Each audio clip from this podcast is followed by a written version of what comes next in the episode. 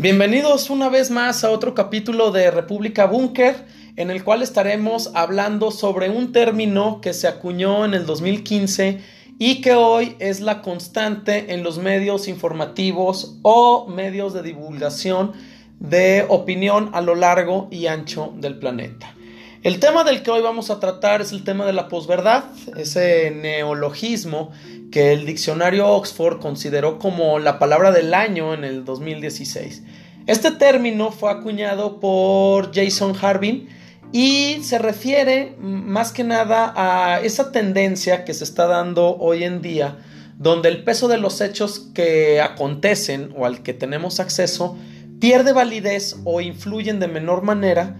al valor preponderante que se manifiesta hacia la opinión pública que emana de la construcción de percepciones, dichos, rumores, sin una certeza o una sólida base argumentativa. Eh, las emociones, los juicios y las creencias personales hoy en día se toman como la moneda que dicta e impone el valor de lo que acontece. Lamentablemente se pierde un elemento básico como lo es el criticismo y el análisis de los hechos que ocurren y acontecen en el día a día del panorama internacional. Hoy estamos cayendo en un mundo donde se aplaude la impulsibilidad de las decisiones viscerables y de las corazonadas y se pierde y se le da un valor en segundo plano al uso de la lógica y de la razón. Es por eso que el tema de este capítulo es el mundo de la posverdad. Lo que importa hoy es la noticia y no los hechos. Por eso, en el mundo de la posverdad, donde los medios masivos de comunicación alimentan a este monstruo eh, de las redes sociales, eh, se dan a la tarea de generar estos contenidos que a la larga nos dan eh, la viralización de contenidos y de opiniones sin ningún fundamento y que al final terminan siendo un obstáculo para nosotros conocer y percibir, analizar la situación en la que estamos viviendo. Estas semanas eh, han sido de un crecimiento desmedido de, las noticias falsas y de la posverdad. Ejemplos sobran para, para este caso, ¿no? tenemos, por ejemplo, el estado de salud del líder norcoreano, eh, con las interrogantes sobre su estado de salud, se desbordaron en un montón de avalanchas de opiniones, dichos, diretes, llegando a puntos que rayaban en lo ridículo, como el hecho de compartir el supuesto funeral de Kim Jong-un, eh, actual líder norcoreano, y al cual se había mencionado que había muerto tras una cirugía, y se estaban utilizando videos del funeral de su padre y llegaron algunos a eh, circular eh, videos del de, el mausoleo de Mao en China afirmando que esos eran los funerales que se estaban llevando para el líder coreano. Entonces, eh, podemos tener otro ejemplo, el COVID, es el otro tema que ha alimentado la posverdad. la opinión pública que se ha construido a través de, en torno a la pandemia, eh, que se han dado a través de mensajes en redes sociales sin ninguna base científica, dando consejos de cómo librar de mejor o peor manera la batalla, o de cómo algunos conocían la verdad que nadie quería decir y que los gobiernos ocultaban, y que bueno, pues a la larga dio el sentido de, de dar pie para que este tema se incrustara en otros ámbitos, como es en el caso de las medicina, y entonces que afectaran a un premio Nobel, a Tatsuko Onjo, quien fue, eh, digamos, estuvo involucrado en una situación donde se declaraba que él había dado cierta eh, nota sobre el origen que había tenido eh, el COVID. Y entonces, pues bueno, este, esta situación detonó en que el Tatsuko Onjo eh, pidió a la red social donde se estaba distribuyendo o de, donde salió esta eh, nota, eh, pidió que por favor desactivaran la cuenta que llevaba su propio nombre, o sea, una cuenta completamente falsa. Entonces, pues bueno, así es el mundo de la posverdad en el que estamos viviendo, donde pues bueno, se crean estas famosas cadenas que en lugar de ser un soporte de pensamiento y una llave o herramienta para el acceso a la información, se convierten en un cúmulo de sentimientos, emociones y una muy pobre construcción crítica para formar una verdadera opinión. Pero ahí es donde eh, los, los, individuos, los sujetos de la sociedad, parece que toman de buena gana y, de buena manera toda esta información construida en, nubes, en el aire, y a través de eso se generan los criterios que son los que al final se están compartiendo, es la información que se está compartiendo. Entonces podríamos seguir hablando de ejemplos y más ejemplos que, se que han generado toda esta controversia de las conocidas fake news eh, o las noticias falsas y que bueno, eh, también nos dan que el hecho de decir que bueno, estamos frente a una verdadera epidemia de desinformación. Un dato que quiero mencionar eh, ahora, que no es nada agradable y que, pues bueno, deja mucho para, para pensar y que puede ser muy peligroso si lo vemos en, algunas esferas de cómo podría ser utilizado, es aquel dato que presenta eh, Luis Ángel Hurtado. Luis Ángel Hurtado es un investigador de la Facultad de Ciencias Políticas y Sociales de UNAM y él eh, eh, fue, lideró un proyecto de un estudio que se llamó La radiografía sobre la difusión de noticias falsas en México. Bueno, en ese estudio señala Luis Ángel que México es el segundo país que más genera noticias falsas en el mundo, solamente detrás de Turquía. Entonces, esto es catastrófico desde una postura crítica y del acceso a la información porque estamos eh, frente a una situación de entonces cómo las poblaciones de estos países eh, eh, acceden y se construyen su manera de criticar lo que está ocurriendo en el mundo, de analizar lo que ocurre en el mundo y fundamentar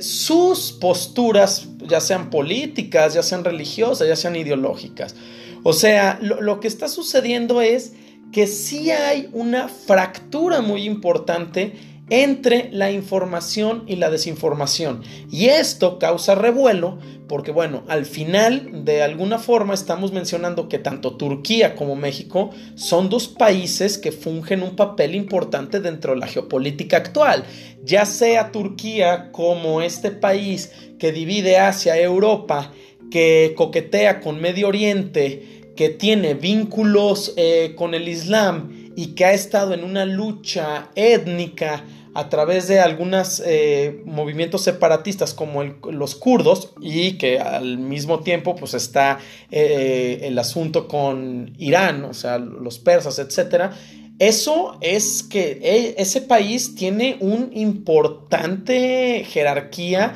dentro de la plataforma geopolítica. Entonces, que Turquía sea el primer país que tenga eh, noticias falsas y el segundo sea México, una economía que está dentro del G20, que hace frontera con los Estados Unidos, con la potencia más importante económica en el mundo, y que al mismo tiempo sea un referente dentro de Latinoamérica y que también sea el que genera las noticias falsas, esto nos da mucho de qué hablar de entonces qué es lo que construye a, los sujetos dentro de las políticas eh, locales en el interior de sus, de sus eh, sociedades y hacia el exterior de esas sociedades. Entonces, bueno, a lo que estamos cayendo es que estamos en un mundo en el que parece que importa más un me gusta, importa más un clic y que sin duda lo más importante hoy en día es dar la nota. ¿Sí? O sea, dar la nota es lo que se está buscando a través de los medios de información y ya no se, se busca o se está dejando en un plano completamente relegado el ejercicio profundo de la investigación. Puede haber algunos eh, centros eh, de información, algunos medios, agencias que sí realmente realizan estos ejercicios de investigación, pero se ven apabullados ante la información que eh, eh, presentan o que salen a la luz de los otros medios que están buscando la nota. Entonces, bueno, para algunos medios de, comunicación la proliferación de las notas falsas les ha permitido llegar a más público, gracias también al, sensacionalismo de algunos de sus encabezados, eh, generando contenidos de menor calidad, que al final el consumidor no le queda de otra más que aceptarlos, o sea, no, no discierne sobre eh, hacer filtros sobre esa información, simplemente los acepta y por lo tanto se convierte en ese enlace de difusión de manera masiva de este tipo de noticias. Entonces, en algún momento, eh, Diana Owen, quien es catedrática de la Universidad de Georgetown en Washington, pone de manifiesto que los medios de comunicación ahora buscan más diseminar eh, mayor cantidad de contenidos. Y si son contenidos políticos, aún mejor por el revuelo que pueden causar dentro de la sociedad. Pero a la larga se puede analizar que se difunde material muy tribal, poco fiable, carente de fuentes sólidas y lo más peligroso, que en su mayoría estas noticias tienen un,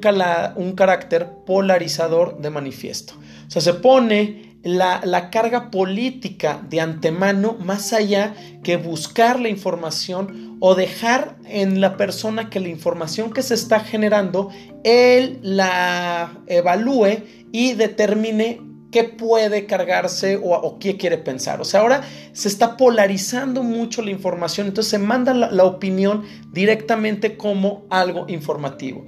El reconocido sociólogo Manuel Castells, eh, español, ha mencionado que eh, quien gana las batallas de las mentes gana la batalla del poder. Y esto eh, tiene mucho sentido porque así está el juego geopolítico de hoy en día, donde frente a la sobreinformación que tenemos, estar informado ya no es algo tan fácil, pero tener una opinión es lo que se ha convertido en algo muy sencillo, porque simplemente lo único que se necesita es tomar un dispositivo móvil, usar alguna plataforma y lanzarla, eh, esta opinión al, al ciberespacio como carnada para que algún inocente la tome, la distribuya o que personas o sujetos, organizaciones no tan inocentes la utilice para distorsionar la realidad creando una densa nube que no deja distinguir entre el hecho y la ficción. Entonces, estamos en medio de una selva de desinformación, eh, siendo presas de la polarización y donde las opiniones y la propaganda, los mensajes, se emiten hacia las masas con el objetivo de adoctrinar o al menos convencer que la idea que se está diciendo, lanzando o presentando es la idea correcta, ya sea de su índole política, religiosa, ideológica, cultural, etc. Entonces, el gran problema que hay en este momento no es de qué lado se está en el espectro político, porque esto puede ser llevado a la mesa de discusión. El, el, verdadero conflicto es saber qué tan informado se está sobre la realidad y no sobre la ficción de muchas opiniones donde se han construido los argumentos que moldean nuestras mentes. Es por lo tanto que en la geopolítica un tema que empieza a acaparar eh, mucha atención eh, dentro de los expertos y que da pie para que corran ríos de tintas es el tema de la, de la posverdad que tampoco eh, quiero, quiero mencionarlo, no es un tema nuevo, esto no es una novedad, pues es más que conocido que el tema político, la lucha política, se vale del uso de la mentira o de la tejiversación de la información para construir una imagen deformada de la realidad. Eh, esto lo menciona, eh, palabras más, palabras menos, el escritor español Domingo Ródenas. entonces, pues bueno, Así lo podemos presentar y tenemos otro ejemplo de, este poder político, que es que mediante la confusión y la mentira eh, se puede llegar a obtener un beneficio. Y esta frase eh, se, se, puede relacionar con lo que dijo en su momento Joseph Goebbels, donde mencionaba que la propaganda no engaña a la gente, sino que simplemente les ayuda a engañarse a sí mismos. Esto es fuerte porque vivir en un mundo donde somos eh, autoengañados, donde somos eh, víctimas o presa de esta desinformación y la tomamos como verídica, ahí es donde esto genera el gran conflicto de eh, naciones a, través de la comunicación y que bueno, puede generar los grandes eh, problemas políticos y movimientos sociales que se están dando hoy en día. Frente a esto, eh, se pone mucho énfasis en el impacto que puede llegar a tener la distribución y la masificación de las noticias falsas. Era lo que mencionábamos hace un momento. O sea, ¿qué valor está teniendo la posverdad? Dado que la falsedad ahora se toma con un precio relevante, relegando los hechos y el contexto en donde están sucediendo las cosas y donde se desarrollan a un plano prácticamente de intrascendencia. Entonces, lo que en algún momento fue una frase casi una máxima inamovible que se decía que una imagen vale más que mil palabras, pues hoy podemos ver que videos, fotografías, documentos que antes eran consideradas como verdades infalibles, Ahora nos damos cuenta que son manipulables. Un video puede ser sacado de contexto, una nota puede ser utilizada para salir en cierta fecha donde cause mayor impacto, donde eh, la opinión de una persona simplemente se maneje como un medio de información y de datos y entonces ahí es donde radica el, peligro. el peligro está en que la, posverdad se ha utilizado y se está utilizando ya de una manera con alevosía y ventaja premeditada. Y lo que tenemos nosotros y se ha podido comprobar es que cuando se utiliza la posverdad, ya no hay marcha, ya no hay marcha atrás. ¿Por qué? Pues porque se arraiga de tal manera en los individuos, en la sociedad, que se percibe como verdadera más allá que otros medios, otros personajes, otras organizaciones demuestren lo contrario. Es muy difícil ya cambiar la opinión pública a través de la posverdad. Entonces tenemos el Brexit, tenemos la separación de Cataluña, la guerra de Irak, Siria, hasta la misma llegada de Donald Trump a la Casa Blanca, que son ejemplos de la posverdad y cómo esta a su vez ha dado giros en los sucesos que, acabo de mencionar. ¿Por qué? Porque ya que se genera el hecho, siguen generándose las noticias falsas y se sigue generando la opinión pública, generando nuevamente una posverdad donde se vuelve el ciclo de generar noticias falsas, etcétera, de una manera eh, prácticamente interminable. Y pues bueno, en esta lucha encarnizada de tener la nota, por poner un ejemplo, eh, corrió como pólvora las recomendaciones que estaba haciendo la Organización Mundial de la Salud con respecto al COVID y, a la pandemia, quienes se presentaban como los justicieros y expertos para resolver este tema. Bueno, se inundaron las redes sociales eh, y saturaron la opinión pública para hacer creer que en realidad era lo que eh, eran de esto y así se presentaban. Pero muy pocas voces eh, dieron eh, lugar o echaron un vistazo a la difusión de, lo que expresaron algunos senadores australianos que pertenecen al Partido Laborista, quienes de hecho acusaron a la Organización Mundial de la Salud de fracasar en la manera en la que estaban actuando frente a la pandemia y la poca transparencia que había en relación con la investigación que estaban teniendo con China y el gobierno chino.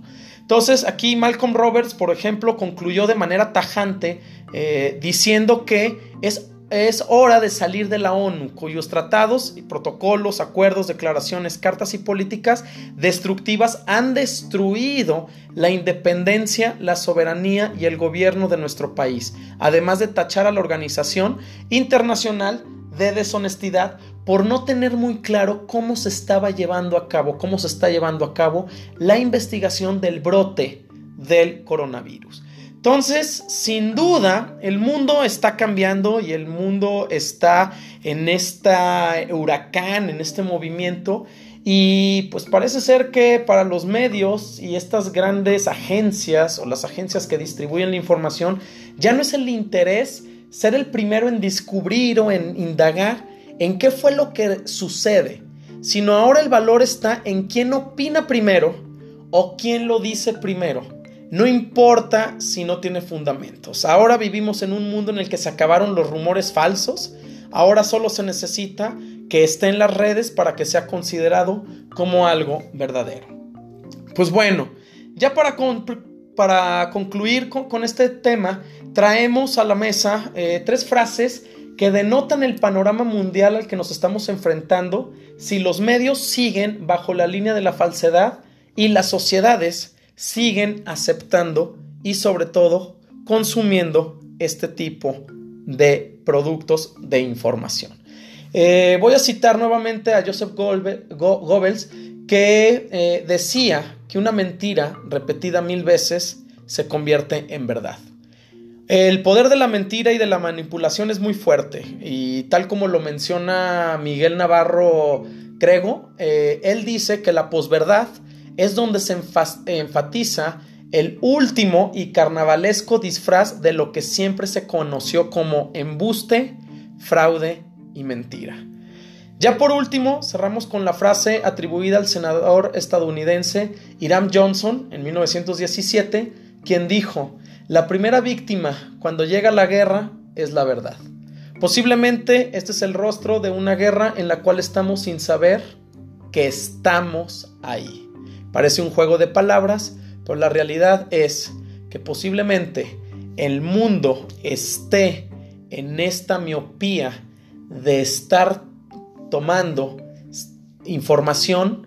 que simplemente no ha sido validada y que nosotros mismos somos aquellos que la distribuimos y de alguna manera se puede caer en estos conflictos que generan toda esta desestabilización social. Muchísimas gracias por su atención y los esperamos en el próximo episodio de República Búnker, plataforma geopolítica.